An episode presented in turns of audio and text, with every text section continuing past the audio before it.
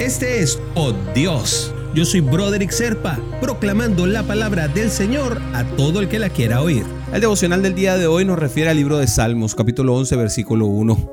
En el Señor halló refugio. ¿Cómo pues se atreven a decirme, huye al monte como las aves? El salmista, al poner toda su confianza en Dios, está seguro de que ninguno de sus enemigos va a quedar impune. David es el autor del salmo y no piensa que él es simplemente invencible. Por cierto, nosotros nunca deberíamos pensar algo así, ¿no? Porque cada día tiene su propio problema, trae su propio mal.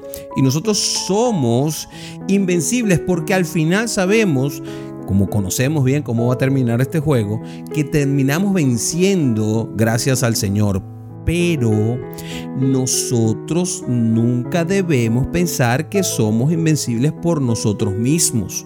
Así que él, David, escribe acerca de la justicia de Dios. Dios ama a los justos y detesta a los impíos, o sea, al que no tiene piedad de los demás. Y aunque suframos mucho en nuestra vida debido a personas terribles y seamos perjudicados, nosotros podemos simplemente descansar en Dios. Y eso es así porque Él es el justiciero. Él se encarga de nuestras cosas. Él es el juez justo de toda justicia, de toda verdad.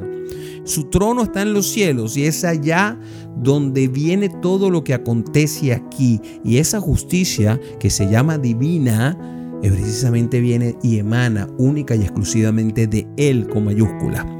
Y si alguien te robó, te humilló, te insultó, te perjudicó de alguna manera y él no se arrepiente, pues entonces Dios lo llevará a juicio. A lo mejor te lleva a ti de testigo o simplemente vas a ser alguien que va a estar sentado allí viendo ese juicio. Pero a lo mejor no.